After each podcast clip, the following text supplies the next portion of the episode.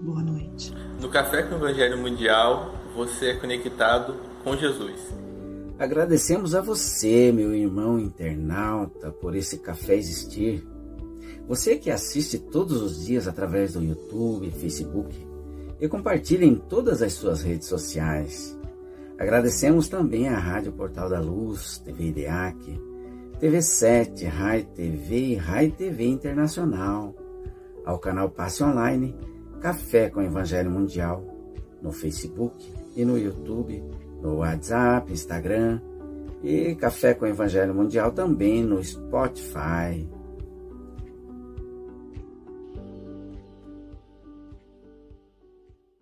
Livro Justiça Divina, pelo Espírito Emmanuel, psicografado por Chico Xavier. Previdência. Reunião pública de 22 de maio de 1961. Primeira parte, capítulo 7, item 26. Há quem pergunte quanto à insistência com que os amigos espirituais se reportam à sublimação da alma. Aqui mencionam a reencarnação exaltando a justiça. Ali assinalam a experiência terrestre por escola de aperfeiçoamento moral. Adiante, ensinam o culto do Evangelho de Jesus com os princípios espíritas no recesso dos lares. Mais além, destacam a oração por luz da vida íntima. Por que tamanha preocupação com o futuro dos outros? Isso, porém, é e tão natural quanto qualquer instituto de amparo no plano físico, onde os homens são obrigados a se prevenirem contra as necessidade, necessidades fatais. Reúnem-se economistas e administradores estudando a distribuição dos recursos destinados à alimentação do povo, de vez que o descaso estabelece consequências de controle difícil. Higienistas movimentam medidas que assegurem o um asseio público, porquanto relegar populações à imundície é favorecer a epidemia destruidora. Professores fundam escolas em todas as regiões para que a ignorância não animalize a comunidade. Milhares de laboratórios manipulam medicamentos de fórmulas diversas, entendendo-se que, sem o apoio da medicina, as enfermidades limitariam desastrosamente a existência humana. Sem previdência, qualquer organização ruiria em defesa. Enquanto lhes for permitido, pela divina bondade, as criaturas desencarnadas, despertas para o bem, falarão às criaturas encarnadas, quanto aos imperativos da lei do bem. Isso porque todas as paixões inferiores que carregamos para o túmulo são calamidades mentais e a valerem por loucura contagiosa. E, compreendendo-se que todos somos uma família única, é preciso reconhecer que o desequilíbrio de um só é fator de perturbação atingindo a família inteira. Bom dia, boa tarde, boa noite. Vamos juntos para mais um café com o Evangelho Mundial. E hoje um domingo muito especial, né? Eu estou falando de Ubá, Minas Gerais. Vim aqui ficar com os meus irmãos que são papais, minha família toda reunida. Estou muito feliz. E aqui no Brasil, Mogas e Charles, a gente celebra o Dia do Pai hoje, né? Então, a todos que estão nos ouvindo, um grande abraço a todos os papais, né? Que Deus abençoe nessa jornada tão importante que é da paternidade, né? Que eles possam ser cada vez mais presentes, porque a força do pai leva para a vida, né? E aos papais desencarnados, que a gente sabe que passam por aqui para assistir os nossos cafés, também a nossa gratidão por nos ter nos trazido a vida e que a gente tenha um domingo aí espetacular, né? Oh, Silvinha, enquanto o Aloísio se prepara, e uma vez que falaste nos pais desencarnados, uh, vamos aqui fazer uma pequena homenagem. Uma pequena homenagem, não só aos pais, mas também às mães desencarnadas, uh, que eu quero aqui mostrar algo que nós fizemos, não foi, Silvinha? Vamos embora. Espero que estejam a ver aí, enquanto o Aloísio prepara a sala, porque hoje vamos ter uh, o Gamonal, uh, uh, presente, não é? presente na SGE. Espero que esteja, uh, enfim, tudo a correr bem. E enquanto o Aloysio não aparece, vamos aqui passar uma, uma pequena homenagenzinha.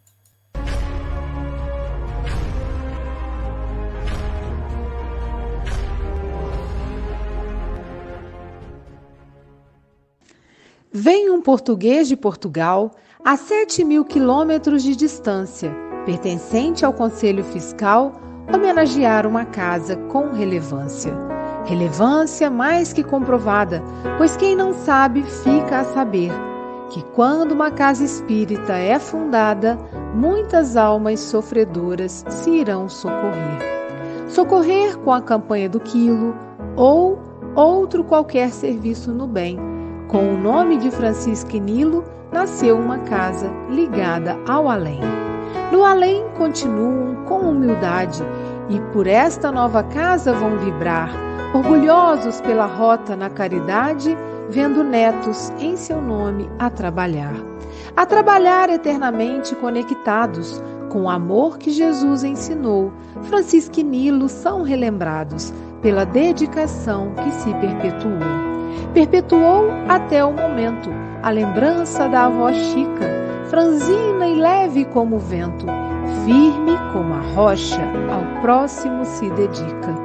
Dedica e na véspera da partida, para a pátria espiritual, passes aplica antes da saída da sua existência material. Material quando ainda na terra, o avô Nilo, forte e sedutor, na caridade e tudo que nela encerra, mostrou-se como verdadeiro tutor. Tutor também a referir o outro avô, o José, brincalhão fazia rir, sempre firme em sua fé.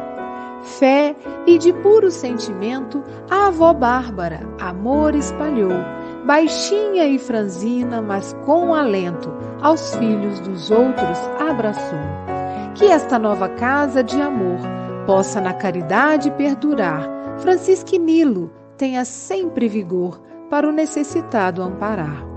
Na história ficará registrada a presidente Heloídes Cardoso, sempre bem-humorada e de sorriso bondoso. O vice é bem conhecido, Aloísio Silva é sua graça. É por todos muito querido e de trabalho a todos enlaça. A tesoureira é a Nara, que seja bem aparecida, que nas contas seja clara e honesta como tem sido na vida. Vão-se parar por aqui as referências, pedindo-se a todos compreensão. A lista é extensa e nas nossas consciências compreendemos e exercemos perdão. Aqui termina a homenagem ao Grupo Espírita Francisco Nilo, início de venturosa romagem e de permanente júbilo.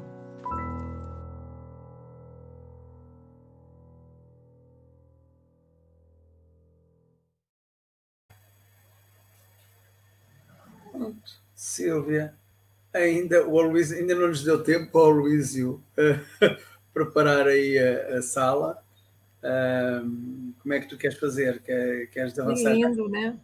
Acho que a gente pode até ir comentando, porque essa homenagem, olha como é que as coisas se encadeiam, né? Essa homenagem da fundação de uma casa, uma nova casa espírita, né, em Muriaé.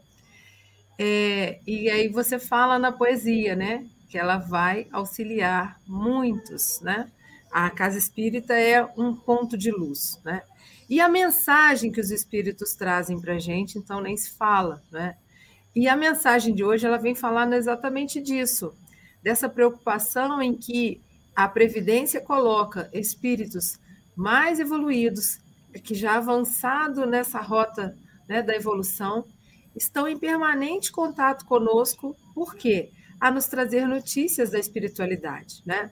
E a casa SGE, que está cheia, e agora a gente já está vendo aí na telinha, né? Renovada pelas obras, né? E ficou linda. Um grande abraço, então, aos amigos que estão ao vivo aí na SGE. E aí, é, Sócrates, você está me ouvindo? Que eu estou vendo você sentadinho na primeira fileira. Está ouvindo? Ai, que bom. O Gamonal já está aí presente? Já está preparado? Para fazer a palestra? Ah, espera um pouquinho. Então, gente, a gente vai. Né, é um grande privilégio mesmo do espiritismo, é esse intercâmbio com a espiritualidade, a fim de receber essas mensagens de espíritos mais evoluídos, preocupados com a, também com a nossa evolução, né? Então, ó, já estou vendo o Gamonal se posicionar. Então, eu vou passar a palavra, Sócrates. Acho que ainda não. Ó, gente, aqui é assim, né? Quem sabe faz ao vivo, então tem dessas coisas. Domingo é especial. Aqui, eu vou do jeito que quiser. Está bem, Gamonal. Você vai se ver aqui. Agora. Daqui a pouco você vai ficar maior. Agora sim. Pronto. Agora sim. Gamonal, querido amigo, é uma alegria te receber aí ao vivo na SGE, nesse café híbrido, né? E muitos coraçõezinhos aqui felizes por ouvir a sua palavra. Um grande abraço para você, que é um papai aí tão especial, né? Que o Gamonal tem os filhos e cuidam de outros filhos aí, né, na cidade, na cidade de Barbacena. Então, receba o nosso carinho. Um grande abraço para todos os amigos aí da SGE, tá? E a gente vai passar a palavra para você. São 8 horas e 13 minutos. Você tem até 8h43. Ou caso antes nos convoque, estaremos aqui. Penso que, que o, o Gamonal consegues ouvir-nos? Não. Oi?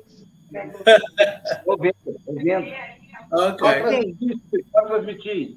É com você, já, já passei a palavra para ele, tá? Ah, bom dia, boa tarde, boa noite. Muito obrigado pela oportunidade outra vez de estar aqui no Café com o Evangelho nesse dia tão especial para a humanidade, para as famílias, Dia dos Pais, logicamente com o Dia das Mães a todo dia, isso é importante. E hoje, nesta neste encontro agora, falar sobre a passagem 32. Se eu descer um pouquinho, você pode olhar para ele.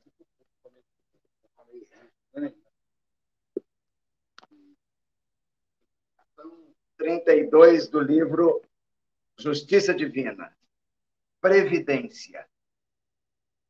É, aqui nós temos um trabalho bem didático, como sempre, trazido por Chico, através de Emmanuel, de Emmanuel, que, como sempre, nos dá pérolas diárias a cada leitura para nossa melhoria nesse processo evolutivo.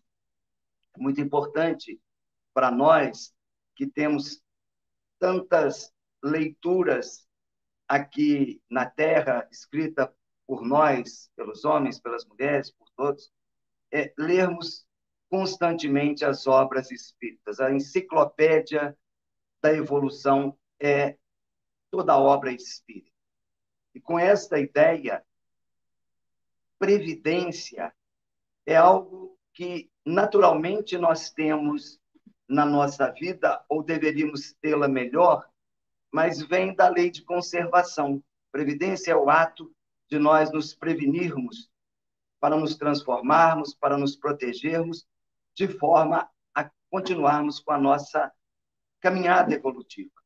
Então, com a lei de conservação, nós somos chamados a nos proteger para darmos cabo, para darmos sequência ao nosso planejamento reencarnatório.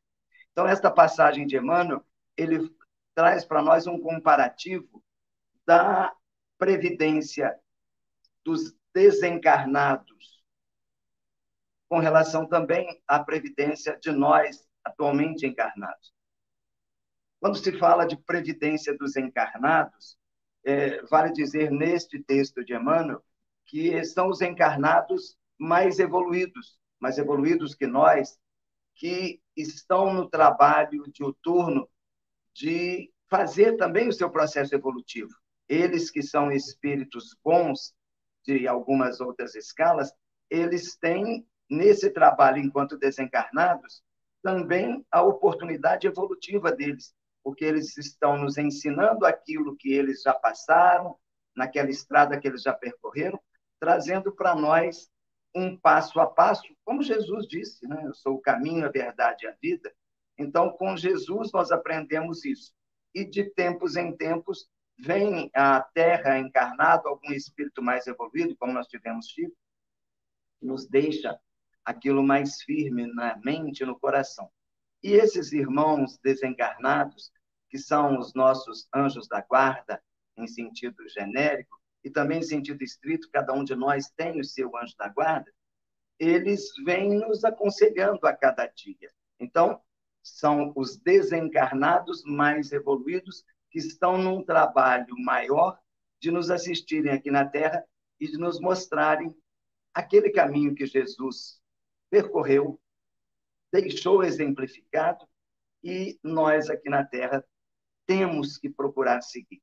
Afinal de contas, estamos aqui para chegarmos à perfeição. Todos nós seremos como Jesus, espíritos puros, depois que eliminarmos as nossas mazelas morais, as nossas máculas, os nossos vícios. E quando então Emmanuel traz para nós essa mensagem, ele faz alguma exemplificação de que alguns vêm e nos mostram a reencarnação como exemplo da justiça divina. E isso é importante a gente perceber, porque Jesus nos conhece a todos, Deus nos conhece a todos, e sabem, principalmente Deus, o nosso Pai, nosso Criador, nesse Dia dos Pais, Ele é o Pai de todos nós, diz lá a pergunta 115 do, do Livro dos Espíritos, que nós somos uma centelha divina, fomos criados da luz divina com o intuito, e lá na pergunta 132 vem de chegarmos à perfeição. Na 166 mostra também, aqui no 167, que nós estamos reencarnando, quer dizer, encarnamos para evoluir, para chegarmos à perfeição e reencarnamos para podermos progressivamente irmos galgando os degraus evolutivos, saindo de espíritos primitivos que já fomos, para hoje sermos espíritos num mundo de provas e expiações, espíritos ainda imperfeitos, mas em processo de perfectibilização, espíritos que estão e estamos a cada dia melhorando, percebendo os erros de ontem, corrigindo-os, evitando que os repitamos, para que amanhã sejamos melhores. Isso para nós é muito importante, essa ideia, porque das perguntas 115 a 172 do, do Livro dos Espíritos, nós temos uma, um passo a passo nesse sentido, mostrando que nós jamais retrogradamos, que nós jamais voltamos a erros quando nós os corrigimos e incorporamos ao nosso patrimônio espiritual.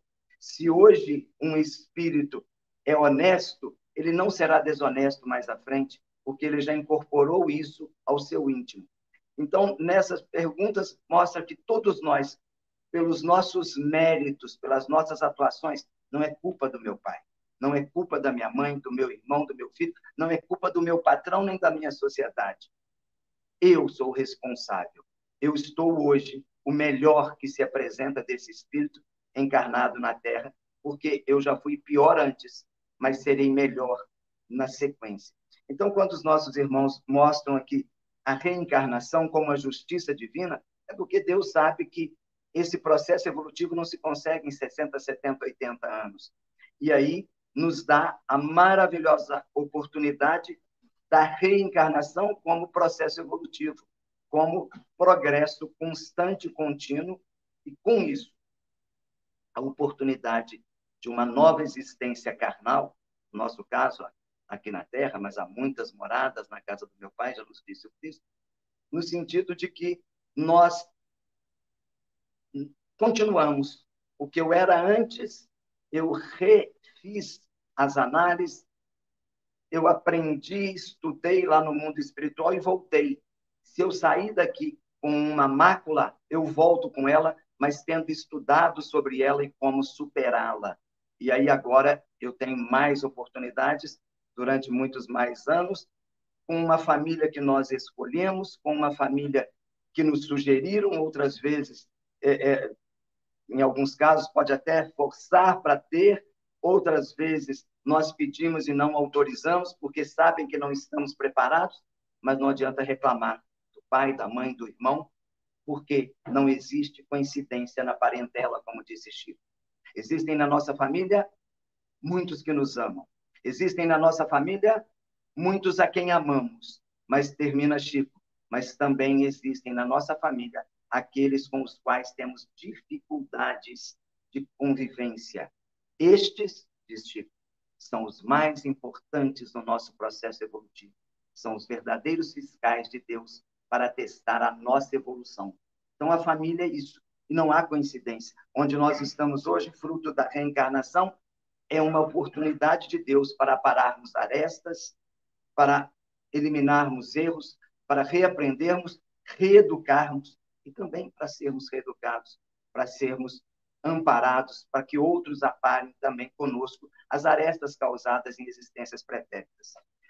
Também fala para nós aqui, Emmanuel, sobre o culto do Evangelho no lar, que é uma maravilha de previdência. Previdência, nós temos aqui, nós já ouvimos falar muito, aqueles que, como eu, já passaram dos 30 anos, do INPS, Instituto Nacional da Previdência Social, que os mais jovens, como vocês, conhecem como INSS. Né? Mas o INPS, Instituto Nacional da Previdência Social, era uma garantia para todos nós encarnados, no sentido não só de uma aposentadoria, mas também da saúde. Prevenir a saúde, prevenir a velhice com um salário advindo do trabalho durante 35 anos ou mais de todos nós. Mas então a previdência, em se falando de evangelho no lar, é a receita mais barata, a receita mais fácil. Não tem melhor receita do médico de todos nós, de Jesus, com o trabalho lá com Pedro e os demais discípulos, de nos ensinar a forma certa para nós eliminarmos todas as mazelas, todos os vícios. Porque o evangelho no lar nada mais é do que a gente dar uma pausa nessa correria da vida em geral na nossa casa, mas em qualquer lugar, mas na nossa casa é onde nos recolhemos no final do dia, com os familiares, independente da religião, pode ser católico, nossos irmãos católicos evangélicos, candomblecistas, os ateus, se reunirem em casa e por 15, 20 minutos lerem algo da Bíblia, do Evangelho, no nosso caso, Evangelho segundo o Espiritismo, ou outras obras espíritas, e iniciando com uma leitura, começando, trazendo aquele clima bom, e daí a pouquinho a leitura final, uma oração e uma discussão, ou melhor, uma conversa de todos, cada um dando a sua opinião. Não tem professores, não tem alunos, somos todos aprendizes de algo maior. E o Evangelho no Lar ele tem, num primeiro momento, a, a, aquela coisa de reunir a família, coisa que muitas vezes não nos reunimos, às vezes nem mais no almoço, nem mais no fogão de lenha, no fogão a lenha, como lá em Moriaé, com os avós, né? Então, a gente reúne na sala, no quarto, em qualquer lugar, coloca um copinho d'água ou uma jarra d'água para ser fluidificada naturalmente pela espiritualidade amiga que ali vem, e aí aquele clima aquele clima gostoso que se forma, além do aprendizado com as conversas, também a energia espiritual que se forma. Desliguem os celulares, se possível, tira o fone do, lá da campainha, mas não tem problema que se tocar a campainha, chama quem chama. Vem cá, vamos terminar aqui conosco. E aí vai se formando uma energia, aquele clima gostoso que nós absorvemos ao deitar, ao dormir, ao levantar e durante o dia. Fazer isso, nem que seja uma vez por semana. O ideal seria até mais, mas uma vez por semana já traz uma energia boa. E aí, tira do ambiente espiritual que nos cerca todos aqueles irmãos equivocados que às vezes estão a nos obsidiar. É de uma importância que a gente não vê, mas a gente sente a uma melhora gradual, constante, a cada mês, a cada ano que se faz isso em casa. Porque é como se eu colocasse em casa uma música sertaneja, alta, Vai ter vizinhos que vão querer ir lá, perguntar o nome da música, ver se eu empresto o CD, eu sou da turma antiga? Ver se tem, mas tem algum vizinho que vai ficar com raiva porque não gosta daquela música. Ou seja, aquilo que eu toco de harmonia na minha casa, eu atraio os que gostam e eu afasto os que não gostam. Então, o Evangelho no Lar é uma bela sinfonia que nós tocamos no aparelho de som espiritual da nossa casa. E aí atraímos o vizinho que gosta da melodia de Jesus. E afastamos aqueles que não gostam. Nós atraímos espíritos com bons pensamentos. E afastamos, não que o desejo fosse retirá-los, mas se eles quiserem ficar, são bem-vindos para ouvir a mensagem do Cristo. E com isso, a gente chega da rua, às vezes pesado, por causa dos problemas, mas na hora que a gente chega em casa, é como se saíssemos de um, uma fumaça extensa de um incêndio e entrássemos num lugar com oxigênio puro, num local onde nos colocássemos um respirador. Assim é o Evangelho Para mim, a melhor receita da paz interior. Também nos fala da oração. Destacam a oração por luz da vida íntima. A oração não é apenas o Pai Nosso, Ave Maria ou outra oração que conhecemos mecanicamente. A oração é o sentimento, é o pensamento, são as palavras e são as ações. Às vezes, alguma pessoa não sabe falar uma oração, mas ela faz tão bem de coração uma ajuda que aqueles que não o ouvem, mas sentem aquele trabalho de servir, aquele homem simples, que não sabe falar, está com a oração muito melhor do que eu estou a fazer esse estudo de hoje. Oração, lá no capítulo 13, no 15 do Evangelho, nós temos a mostra de quais as formas de fazer a oração. Pelo pensamento, pelas palavras, pela, pelas atitudes e também por fazer. Fazer algo para alguém. Não tem ninguém que não possa ajudar alguém. Não tem ninguém que não precise de ajuda. E aí, Emmanuel vem e fala: por que tanta preocupação destes irmãos desencarnados com o nosso futuro. E aí ele vem mostra também que no plano físico nós também damos esses conselhos, tomamos essas atitudes no plano físico, do nosso modo. E nós já aprendemos que nós somos uma cópia imperfeita do mundo espiritual. Lá, nós vimos no filme Nosso Lar, nas obras de André Luiz, que temos muitas coisas de lá que vieram para cá muitos anos depois. No, na obra de Dona Ivone e, e na obra de, de André Luiz, fala lá pelos idos de 1930, 1940, que nós chegávamos do plano físico já desencarnados, mortos, né, para nós, na nossa linguagem aqui, e lá eles ligavam fios invisíveis na cabeça daquele cidadão, daquele espírito, e projetava-se numa parede branca o que ele estava pensando. Não existia ainda televisão, não existia ainda isso que nós temos hoje. Ou seja, veio de lá para cá. Não vai daqui para lá. A gente até leva coisa ruim, mas chega lá, a porta estreita não deixa entrar. Né? Porque, às vezes, ah, deixa eu levar meu notebook, deixa eu levar. Né? E aquela casinha que eu comprei lá naquele paraíso, lá em Guarapari, na areia preta, não tem jeito de eu vendo ela aqui. Não, lá você vai ter, você vai plasmar. Mas se você não conseguir plasmar, não vão te deixar na rua não precisa se preocupar. Então, essa fala aqui para nós, nossa, olha, no plano físico, os homens são obrigados a prevenirem contra as necessidades fatais, lei de conservação. Reúnem-se os economistas, administradores, para nos mostrar a alimentação, os higienistas para mostrar as necessidades do asseio público, os professores com as escolas e os laboratórios para trazer medicamentos. Sem previdência, qualquer organização ruiria em defesa.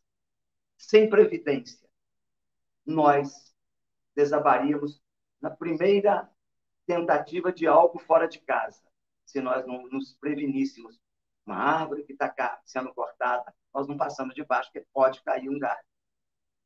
Em qualquer lugar, a previdência nos mantém em nome da lei de conservação e em nome da lei do progresso. Nós precisamos de aplicar essa previdência, porque nós fizemos um planejamento reencarnatório. Esse planejamento reencarnatório nos mostrou lá o que, que era necessário aqui na Terra. Nos um combustível, fluido cósmico, para que a gente, a nossa gasolina, bem mais barata do que a gente tem por aqui, a gente vem para percorrer 60 mil quilômetros, 60 anos, 70 anos, 80, Matusaléns dos cento e tantos que a gente pretende ser, e às vezes é muito melhor voltar para lá do que ficar aqui, mas a gente quer, nós ainda somos apegados. Então, nós fizemos um planejamento, e sem a previdência, sem nos prevenirmos, nós não conseguimos. Porque nós vamos ficar a dever. Nós não seremos os chamados completistas, que são aqueles espíritos que completaram o seu planejamento reencarnatório. Essa necessidade de completude tem a ver com a nossa necessidade de evolução. Lá no livro dos Espíritos ainda se pergunta quantos anos ou quantas encarnações precisarei ter para chegar à nossa esperada angelitude, a nossa fase de espírito puro, sentar na mesa com Jesus, lá no mundo do espírito puro, falar, e aí, irmão, o que, que nós vamos fazer hoje? Ele fala assim, ó, Luiz, vai lá para Guarapari, para Sociedade Guarapari de Espíritos, Espíritos Puros. Ele falou, mas fui eu que fundei. Eu falei, sim, vai lá dar uma olhada, leva aquela energia boa. Então, a gente vai estar lá. Essa nesse... Quanto tempo eu demorarei para estar lá? Depende de mim. De eliminar os meus males, as minhas más ações, os meus maus pensamentos, os meus vícios. E falando em vícios, nós temos tantos. Do ponto de vista espiritual, a mágoa, a ira, o orgulho, a inveja, a maledicência. Do ponto de vista material, quantos na glutonice? Hoje eu me esbaldo. Aí eu fico uma semana sem comer. Mas hoje eu vou comer tudo. Eu vou lá no Buenos Aires, aqui, e hoje é dia dos pais, eu vou comer tudo que eu tenho direito. Ei, aquilo vai me dar um problema.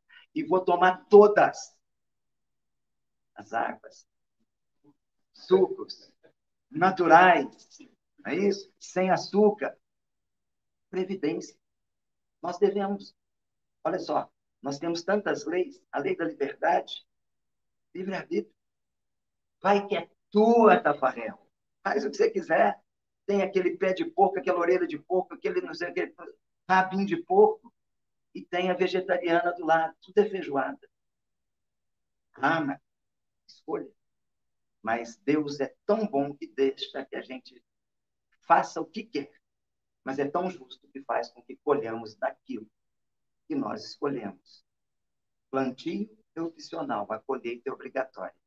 Mas em nome da previdência, nós temos que rever essas nossas ações. Nós estamos aqui, nós temos a melhor escola dentre as religiões para nós, porque outros pensam que são outras, mas nós temos o Espiritismo que mostra na raiz, mostra na origem, traz Jesus, traz o cristianismo redivivo para os dias de hoje, traz o Espiritismo, que é a terceira revelação, que nos orienta claramente sobre o que devemos fazer, o que precisamos fazer. Não proíbe nada, mas orienta tudo. Esclarece, consola. Mas tem hora que cobra. Eu, depois que eu comecei a entender um pouco o Espiritismo, nem pecar em paz eu consigo mais. Porque eu faço a coisa errada, eu sei que é errada, mas eu me cobro. O danado de Espiritismo. O Raul Teixeira fala que Espiritismo não é para quem quer, é para quem pode.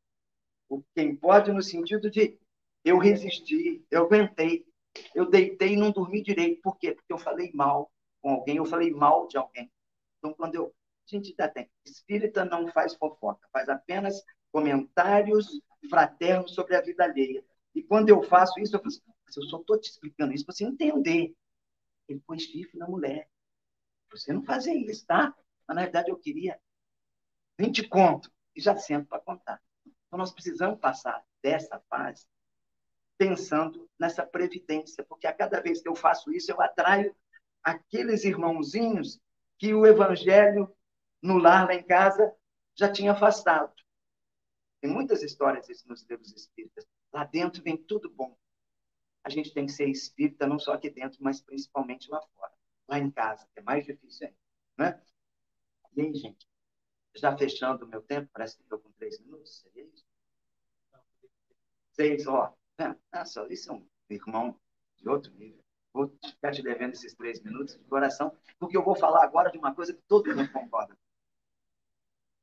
Vícios. Previdência tem que prevenir.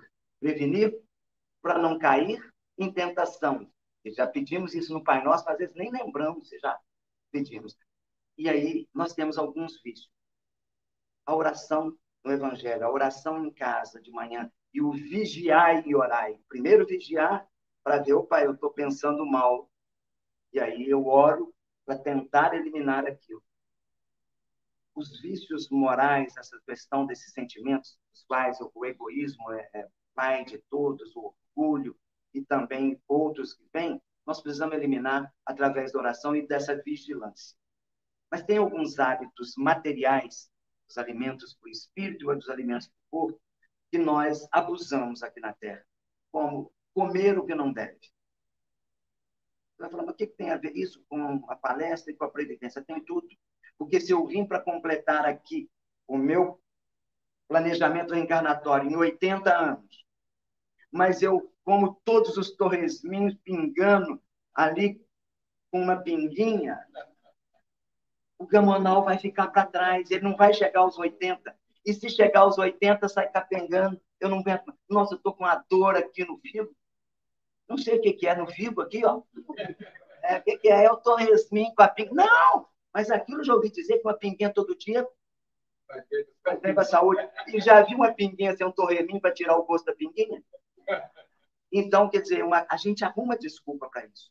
E aí o Gamonal, que se fizesse isso, aos 60 anos, ou já teria dado um AVC, um infarto, alguma coisa, e não teria terminado. Aí faltaram 20 anos. Depois o Gamonal vem e morre aos 20. Fala, nossa, tão novo, tão bem, nunca comeu torremo e morreu de câncer do fígado. É porque faltou completar os 20 anos em alguma coisa. Ou então o Gamonal fica vivo. Mas aquele cara que levanta mal-humorado, que não faz nada direito, reclama da mulher. Alguém conhece isso? Marido que reclama de mulher? É reclama do filho, reclama do mundo, reclama de tudo. Ah, vamos agora para aquele trabalho social. Ah, não aguento, gente. Estou com a dor aqui que vocês nem imaginam. Resultado. Precisamos melhorar essa alimentação. E precisamos dar exemplo. A, a minha anja aqui na Terra encarnada, Simone, é, ela diz: a geladeira dos pais é a geladeira dos filhos. Ou seja, que você usa, os seus filhos usam. Que exemplo nós estamos dando para os nossos filhos na alimentação e na bebida alcoólica?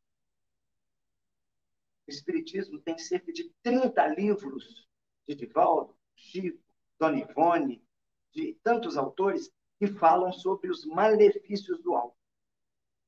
Mas aquela parte a gente pula. Com 20 folhas, não, eu vou ler só as outras 60. Essa aqui ainda não estou preparado. Afinal de contas, que mal tem uma cervejinha? Talvez para você tenha pouco mal. Porque você bebe comedido, você bebe pouquinho, você toma um copinho de cerveja, já dá aquela. Opa, parei. Mas e o seu filho? E o seu marido? E os seus netos? Olha o exemplo. Nós educamos pelo que fazemos muito mais do que falamos. E eu digo isso pela prática do meu trabalho, é todo dia. Agora, essa semana, a senhora falou: não, meu marido está em tratamento contra álcool. E o meu irmão, aí, aí é um pudim de cachaça. É, não tem. Eu falei: vocês moram? Não, a gente mora tudo junto. É, é, o mesmo terreno. A casa do meu irmão é a casa do lado, mas ele come lá em casa. Eu falei assim: ainda bem, tem a senhora que não está bebendo. Não, eu tomo, mas eu sei me segurar. E acho que sabe que ela estava com aparência razoável mas ela quer que o marido dela saia do alcoolismo tendo uma cervejinha. Aí eu falei, mas só deixa a cerveja na geladeira? Ah, eu gosto mesmo de uma pinguinha, de manhã e uma na hora do almoço. Fora disso, eu só cerveja mesmo, às vezes, de vez em quando. Quer dizer, para o alcoólatra, que é o marido e o irmão, aquilo ali é um banquete. Como é que eles vão se desligar? Então, nós temos que pensar isso com relação aos nossos filhos, aos nossos netos, ao exemplo. Nós seremos responsabilizados não só pelo mal que fazemos, mas pelo mal que vai ocasionar pelo bem que nós deixamos de fazer. Porque se eu não faço o bem de dar um exemplo para o meu filho, eu estou fazendo mal ao meu filho. Então eu vou ser responsabilizado pelo mal que eu fizer, mas pelo mal que ocorrer com meu filho, porque eu não pratiquei o bem de me sacrificar. Jesus disse: quem quiser vir após mim, renuncie-se a si mesmo. Pegue sua cruz a cada dia e me siga. O renunciar a si mesmo não é deixar a casa, vender a casa e dar dinheiro para os pobres. Jesus falava para aqueles daquela época Hoje, para nós, a linguagem dele seria outra, mas nós temos capacidade interpretativa para fazer de outra forma. Renuncia a seus hábitos ruins, renuncie seus sentimentos negativos, renuncie à cerveja. Leia as obras espíritas e vão ver que o álcool é um dos principais freios na nossa evolução. Quando não, ainda solta de ré para a gente bater lá embaixo por causa do álcool. Cada um de nós, espíritas, tem essa responsabilidade, ou deveria ter, de demonstrar, não só para os filhos, mas para a sociedade.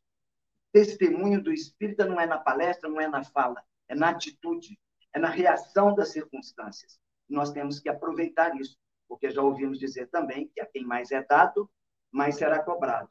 Tem uma fala de brincadeira que fala assim: quando chegar no mundo espiritual, não fala que é espírita, não. Porque senão você vai, não, mas não precisa falar, porque a nossa energia vai mostrar. Mas vai falar assim: você teve a oportunidade de ser verdadeiramente espírita, mas só foi de carteirinha. Né? O Raul Teixeira, numa fala dele, também diz isso. Assim, um amigo meu falou assim: ah, eu sou espírita não praticante. Aí ele dá uma e falou assim: isso não existe. Porque espiritismo é prática. A caridade é o amor em ação, é praticar. Então não tem jeito eu falar, sou espírita não praticante. Até porque a gente pratica não vindo da casa espírita, não é o caso a gente pratica nas nossas atitudes, em casa, no trabalho. Você pode ser a Maria e a Marta juntos no seu trabalho, trabalhando, mas também sendo cristão, dando bons exemplos. Então, essa questão do Espiritismo, a gente tem muito que aprender. Não vamos acabar com o álcool, mas vamos tornar menos natural. Lembra do cigarro? O cigarro, até há 30, 40 anos atrás, era na televisão, não. Em todo lugar, todo mundo fumava tornou-se menos natural. Vamos tornar menos natural o álcool, em nome da previdência.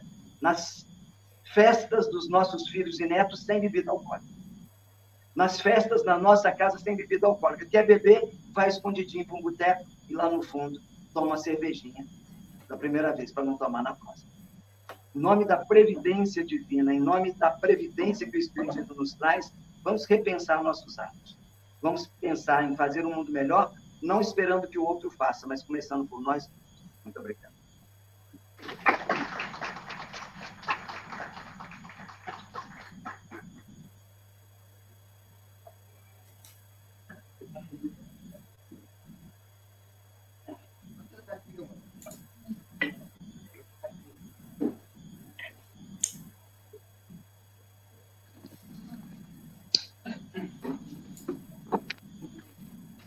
Tá no mudo, Silvia. Não dá, não, Silvia. És tu é que tens, é, és tu é que, tens que. Ah, ok, já está. Já estou? Já. Está me ouvindo? Ah, que bom. É, Joaquim, muito obrigada pelas suas palavras de sabedoria, pela sua experiência aí. E antes de passar para os amigos aqui, mandar um grande abraço para Simone, que eu vi ela sentadinha ali perto do Sócrates, né? Simone Gamonal. Ó, uma querida, é esposa do nosso querido Joaquim. Então, vamos aqui de Ubá, Minas Gerais, lá para o sul do país, com o nosso querido amigo João Melo. Bom dia, João. Bom dia, boa tarde, boa noite. ah, que maravilha. Parabéns aos papais, parabéns a Luísio pela reforma da nossa casa Linda, parabéns a todos que estão aí assistindo ao vivo. Gostaria muito de estar aí, mas a gente tem que fazer o que pode, né? E Magona, é, é, é, Gamonal vem falar para a gente, né, de, de, do Torresminho e, do, e da Pinguinha, né? E a gente teve aqui com a Luísio, é, aqui em Curitiba, a gente foi, foi visitar uns amigos e acabamos visitando uma fábrica de cerveja. E para sair de lá sem tomar um, pelo menos experimentar a cerveja do homem foi difícil, viu? porque ele insistiu. saímos como saímos como como é, pessoas é, como se estivesse desfazendo, mas não é. A gente explicou que a gente não já passou dessa fase, né? E a gente aí ele na verdade aí chegou no final ele ainda nos deu um, um, um para trazer ainda.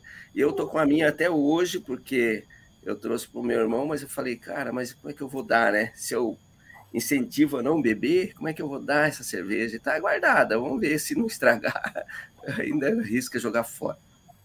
Mas obrigado, é, é, é, Gamonal, pelo seu, pelas suas palavras, foi muito rica.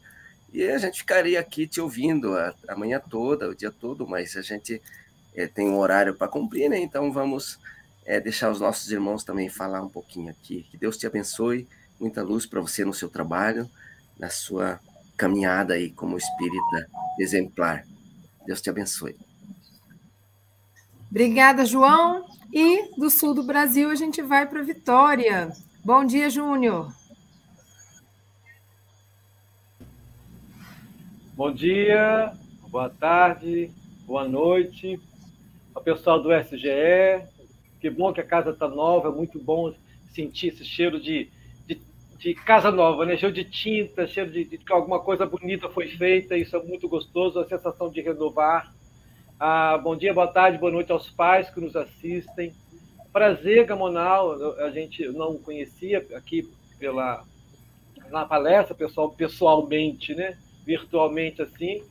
E interessante que eu estava vendo o seu primeiro nome, seu nome é Joaquim, né? E aí a gente algo muito significativo, porque o pai do, do o nome do pai do Aloísio, nosso querido Joaquim, pai do Aloísio, e que o nome Joaquim significa aquele que Deus elevou, o que Deus elevou, e que tem tudo a ver com a nossa conversa de hoje, que você falou sobre a reencarnação. A reencarnação é isso, né? A reencarnação é que nos eleva a Deus, é que nos torna Joaquim, nos torna aquele que Deus eleva. Você trouxe aí a questão da previdência, dos espíritos que, encarnados e desencarnados que nos ajudam. Nós temos certeza que os desencarnados, pelo menos, são nossos anjos guardiões, eles têm uma, obrigação é, institucional aí, como espíritos, de serem superiores a nós, porque eles vão nos orientar. Mas às vezes os nossos pais, nossas mães, espiritualmente, são às vezes inferiores aos filhos. A, a gente espírita tende a não usar evitar o nome superior, inferior, né? Porque estão todos nos mesmos barcos. Mas nós temos, mas nós temos essa, essa gratidão pelos nossos pais, nossas mães, porque eles têm a responsabilidade e a capacidade de nos elevar. Isso já os torna muito especiais. Eu praticamente tenho certeza que meu pai e minha mãe são muito mais elevados que eu. E aí vai nossa gratidão a, aos nossos pais, porque é muita responsabilidade você tem que ensinar o pai, hoje é ênfase no pai, né? vamos falar um pouquinho mais sobre o pai, o pai e a mãe, mas hoje a fala do pai, o pai tem que ensinar ao filho tudo isso. Você falou sobre a bebida, sobre o cigarro, olha o exemplo do pai. O meu pai, uma coisa talvez seja inédita para algumas pessoas, ele não bebia, nunca bebeu, eu nunca bebi, nunca fumei, na nossa família direta não é assim. O meu pai, ele fumou até o primeiro filho porque ele não queria mostrar é, ao filho, é, dar esse exemplo, entendeu? Então, isso é um exemplo que o pai pode fazer. É aquela coisa de faz, não faz o que eu faço, isso é meio estranho. Eu falo para você não fumar porque mata, para beber porque pode matar e matar os outros, mas eu faço isso. E lembrando, gente, que beber e fumar também não, não, é, não significa inferioridade, né? É só uma, uma opção. Então é isso, ensinar o amor, Imagine o pai e a mãe tendo que ensinar ao filho o amor, a simpatia, ensinar aos homens, filhos, o respeito às mulheres, não ser sexista, sobre misoginia, sobre o racismo, trazer esse ensinamento para a gente. Isso é de muita responsabilidade e aos pais, muito obrigado por isso. E para encerrar, nós não somos pais, eu não sou pai, mas eu sou padrinho, né? Para aqueles que não são pais, vai a palavra de Jesus a Maria de Magdala, quando, ela, quando Jesus disse para ela: cuide dos filhos, dos seus filhos. Ela fala: mas eu não sou filho, eu não tenho filho, eu sou seca, na fala, na fala dela, né? E Jesus disse: cuide dos filhos que não têm mães, cuide dos filhos que não têm pais, cuide daqueles que não podem quem cuide deles. E que a gente se iguale à beleza de ser um pai e de ser a mãe por alguns momentos, ensinando alguém o que é amor, o que é resignação, o que é, o que é afetividade, afetividade. Então, muito obrigado por nos lembrar de tudo isso. Bom dia. Obrigada, Júnior. E de Vitória, vamos para Muriaé. Bom dia, Ivani. Bom dia, boa tarde, boa noite. Olha, Joaquim, foi muito bom te ouvir. Né? Você trouxe para a gente pontos para a gente refletir. Mas nesse dia eu também lembrei que a previdência divina me colocou no lugar certo, né? Me deu um pai amoroso. Que um tempo a gente falava, por que, que meu pai trabalha tanto? Quando um serviço não dava, ele arrumava outro.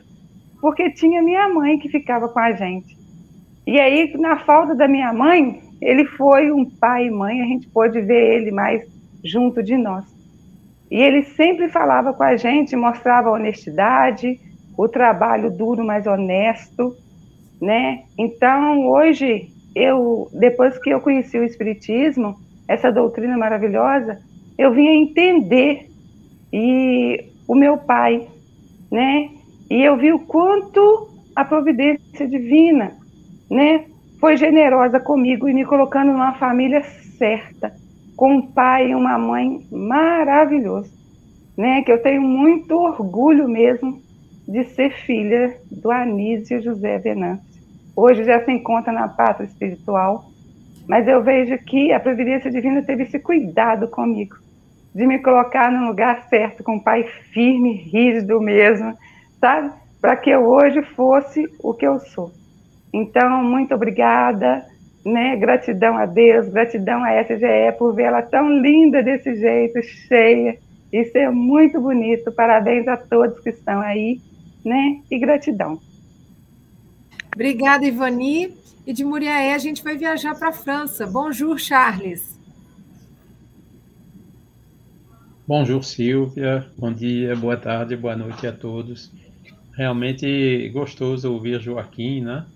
Eh, comentar essa lição, né, baseada lá no, naquele item do, do céu e inferno, né, Código Penal da Vida Futura, né, que mostra que no além, né, quando chega do outro lado, como às vezes as situações das pessoas se invertem, né, o orgulhoso, né, que está lá em cima cai bem baixo, o hipócrita, né, que se encontra uh, sem, né, totalmente né, transparente e assim por diante, né e, e, essa essa lição do Emmanuel, né, onde nos, nos, nos mostra, né, que os espíritos o tempo todo estão nos advertindo, né, cuidado com o orgulho, cuidado com uh, o egoísmo, façam o que podem, né, que o Joaquim ilustrou tão bem, né, essa lei da previdência, né, a lei da que vem da a previdência que vem da lei de conservação, né, ilustrando também uh, perfeitamente a lei de evolução, né, pela reencarnação mostrando claramente a nossa responsabilidade diante dessas leis, né?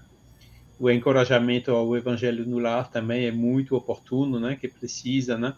E, e também depois as, as, as, as, ilustrações, né? Falou, espírita não praticante não existe, né? Pois é, espírita tem que realmente uh, uh, fazer o esforço, né? Para domar as suas mais inclinações, né? Como disse Kardec, né?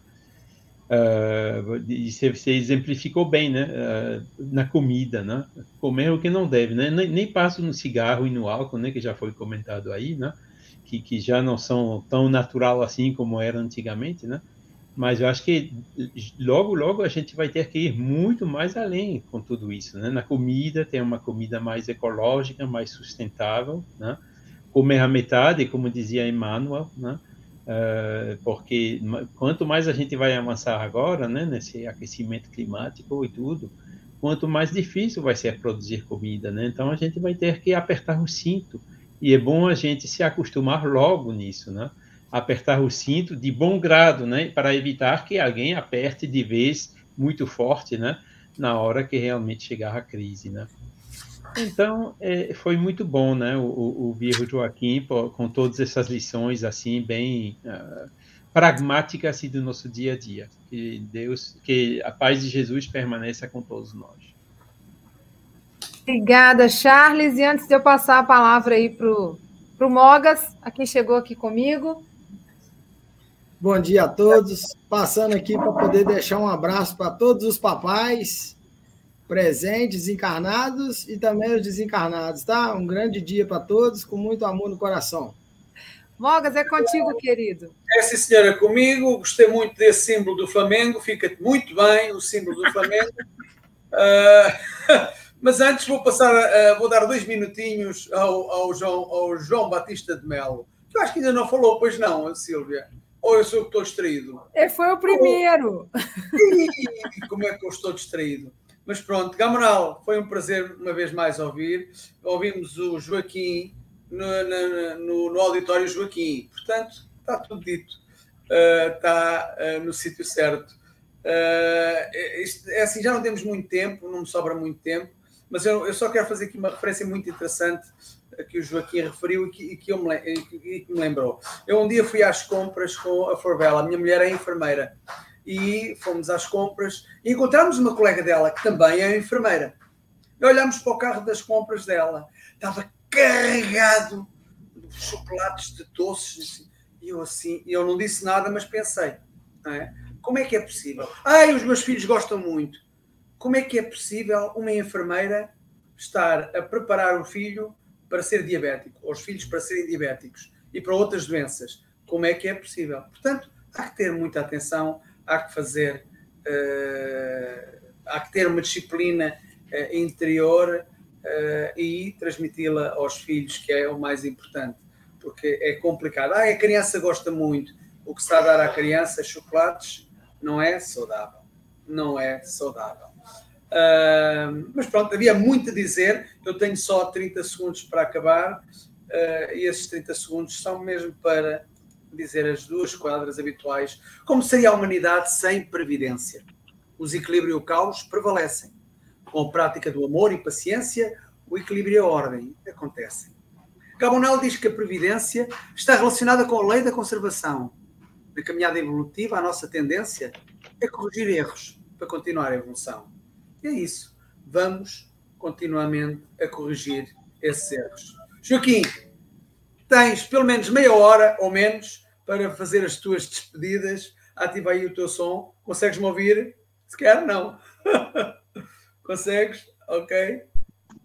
Ok. Força aí. Oi, Moga, tudo bem? Tudo. Cada vez melhor com essas poesias lindas. É, eu, eu queria primeiro fazer uma advertência ao João, que mexeu com o meu orgulho falou que eu sou um espírito exemplar. Duas falhas. Você me cutucar, me colocar em tentação. E segunda, não sou espírito exemplar, espírito, mas estou a caminho, né? Nós todos estamos tentando. É, eu não bebo, não fumo e não como carne, mas você não conhece aquilo que eu não mostro, que às vezes está no pensamento, né? no sentimento.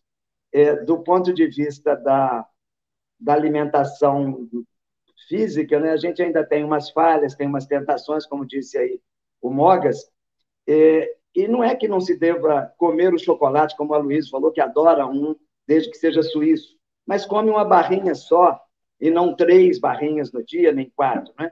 Basta não comprar, porque a geladeira ou a despensa serve para todo mundo, inclusive para o filho que é diabético, para o marido que já não pode mais comer isso. Então, aquela sua amiga, como você disse, eu tenho certeza que você fez uma oração para ela, ao invés de adverti-la verbalmente, em função daquele encontro festivo. É, outra coisa com Charles, com a Ivani na fala, é, realmente a gente precisa tornar menos natural certos hábitos nocivos. É certo que não se acabou com o cigarro, Mas hoje, pessoas que fumam costumam fazer isso escondidos, porque ficou realmente antissocial. Proibiu-se em tantos lugares, né? bares, restaurantes, locais fechados.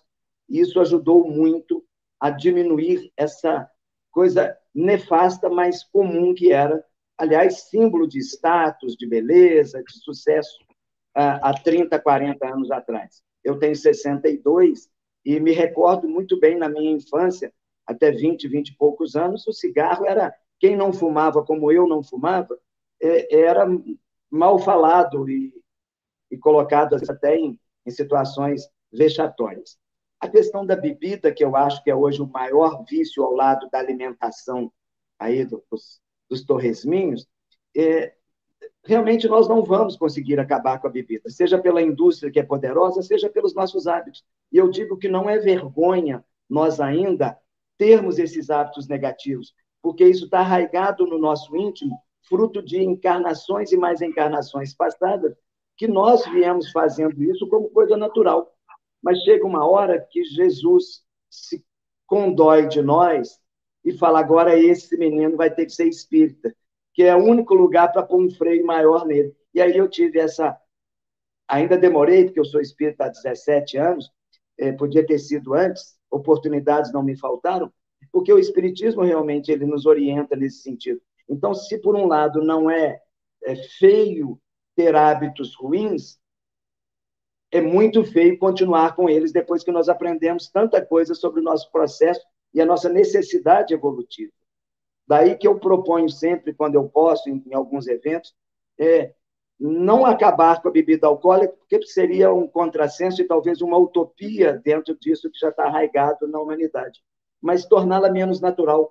É, o aniversário de um ano do meu filho João, que hoje está com 23, esse que vos fala, comprou pelo menos umas 500 garrafas de cerveja e umas 10 de uísque para os amigos que foram no aniversário de um ano do João. Quer dizer, olha só, em 22 para 23 anos, eu já mudei alguma coisa em mim, porque eu já não bebia.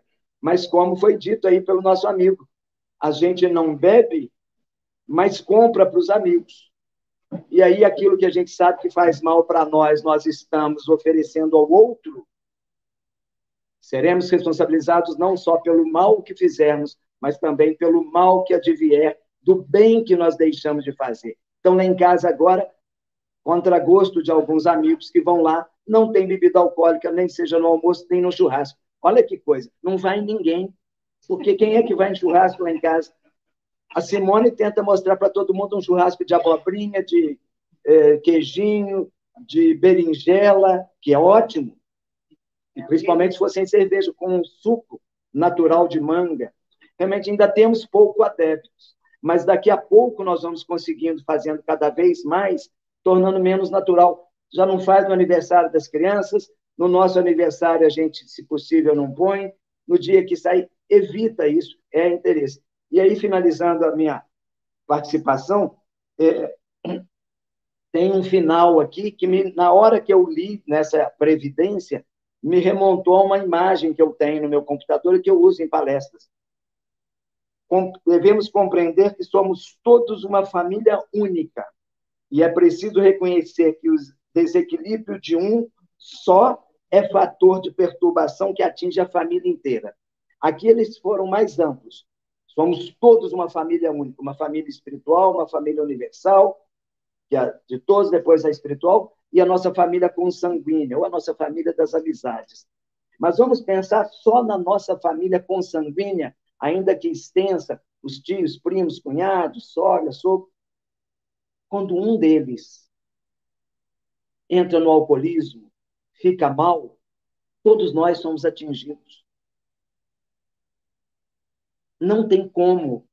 A nossa vida muda. Eu não prossigo normalmente no meu dia a dia quando tenho um irmão no alcoolismo. Eu não prossigo normalmente quando alguém está com algum vício moral. E aí eu me lembrei, é, é um, uma grande máquina com diversas engrenagens. E é uma montagem bem feita que uma das engrenagens quebra o dente. Um dente de uma daquelas engrenagens, naquele sistema de um interligado ao outro, o sistema todo passa a funcionar com problema. Porque quando aquele dente quebrado se encontra com outro dente, ele dá um salto e desestrutura tudo. Então, é isso aqui. O desequilíbrio de um só é fator de perturbação para toda a família. Então, saiamos da nossa família consanguínea de dentro da nossa casa e pensemos no nosso bairro. Aquele que chega ao alcoólatra dirigindo e coloca em risco todo mundo. Na nossa cidade, no nosso trabalho. Qual que é a nossa missão enquanto espíritas? Compreendê-los. O que, que diz lá a pergunta 886? A caridade moral, segundo a entendia Jesus, é a benevolência para com todos, não só para aqueles que nos fazem bem. A indulgência para com a imperfeição alheia, ou seja, compreender o outro o alcoólatra no estágio dele, não querer que ele compreenda o meu estágio. E o perdão para com as ofensas. Então, se nós praticarmos isso, ainda que minimamente num começo, nós vamos contagiar os que nos cercam, nós vamos melhorar o nosso local de trabalho, a nossa casa, vamos melhorar o mundo. Esse mundo de regeneração que tanto almejamos não tem dia certo e marcado com banda de música e tapete vermelho para que nós passemos. Depende de nós, é algo em construção. E se nós só pensarmos no egoísmo da nosso lar, da nossa casa, nós não vamos ajudar mais ninguém. Então é muito importante para nós sermos verdadeiramente espíritas. É bom entrar para o espiritismo. Nos dá uma modificação. É melhor ainda quando deixamos o Espiritismo entrar em nós. Mas o melhor é a terceira fase, quando fazemos o Espiritismo sair através de nós, sair através das boas ações, da prática do bem, do servir. Há uma fala que eu vi de, de um, um palestrante espírita que é muito interessante. Quem não vive para servir ainda não aprendeu a viver.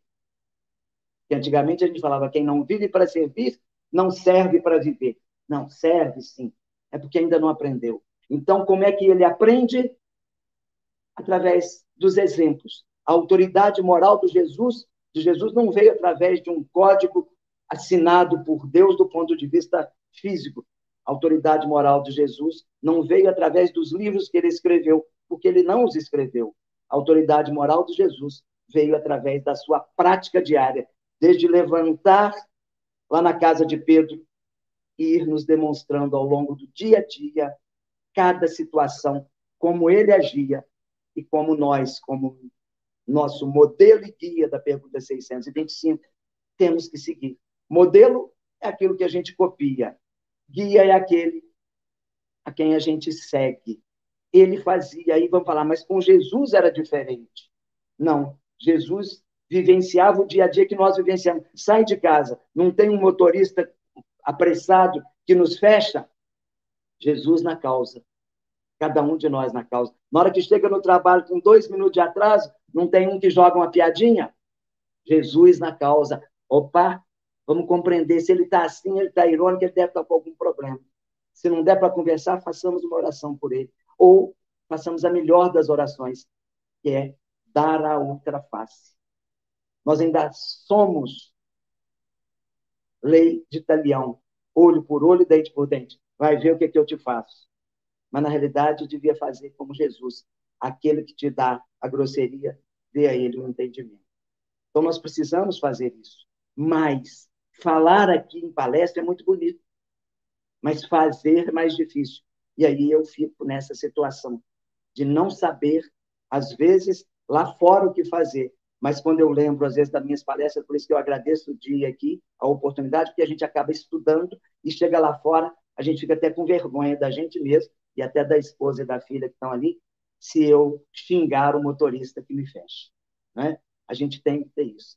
E aí eu encerro com a autorização do Mogas, que me deu 30 minutos, mas eu vou falar só cinco, que a gente tem uma historinha narrada no, no, no Consolador, que tinha um, um velhinho que ficava lá no fim da fila e assistia as palestras todas que tinha naquela cidade, e um palestrante famoso, e ele não fazia, não. Sentava lá no fundo, mesmo que tivesse oportunidade pela idade de sentar na frente, ficava no fundo.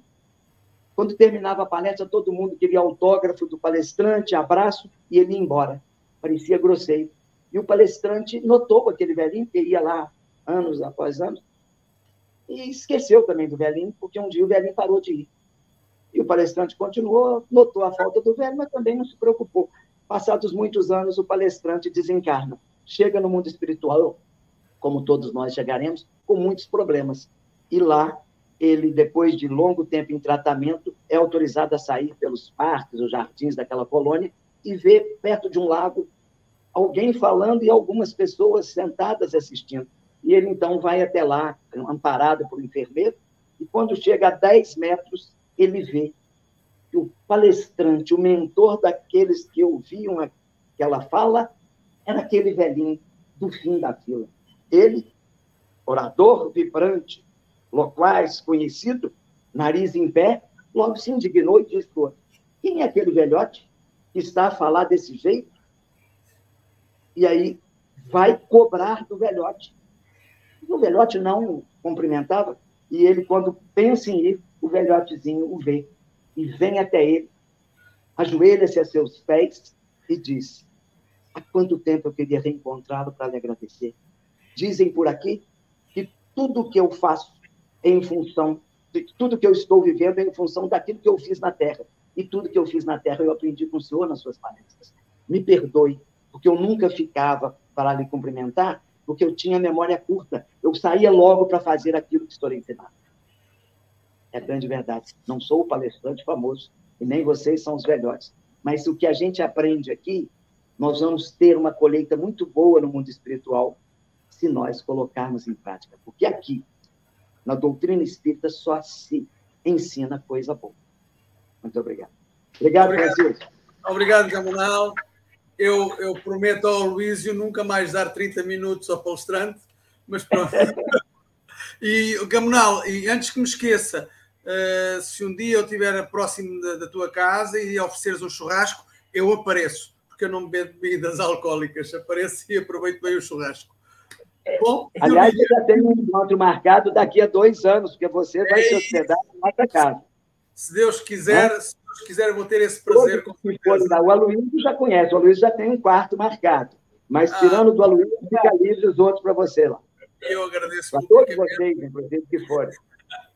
Silvinha, isto hoje é um dia especial. É o dia dos pais, é o é dia, verdade. É o dia da inauguração da, da casa uh, com uma pintura nova da SGE, que ficou muito bem. O branco uh, acaba por, por emanar muita energia, muita energia boa. Um, e, mas o Café com o Evangelho vai terminar aqui e vamos ter já já de seguida, um bocadinho fora de horas, o, o nosso amigo uh, Aloysio Silva, não é? Isso aí, gente. Ó, agora a gente vai estudar o livro Transpessoal Joana de Ângeles, o livro Despertar do Espírito, e o tema é A Busca, Torvelinho, Suicídio e Solitude. É, e amanhã, Silvia, quem é que está cá amanhã?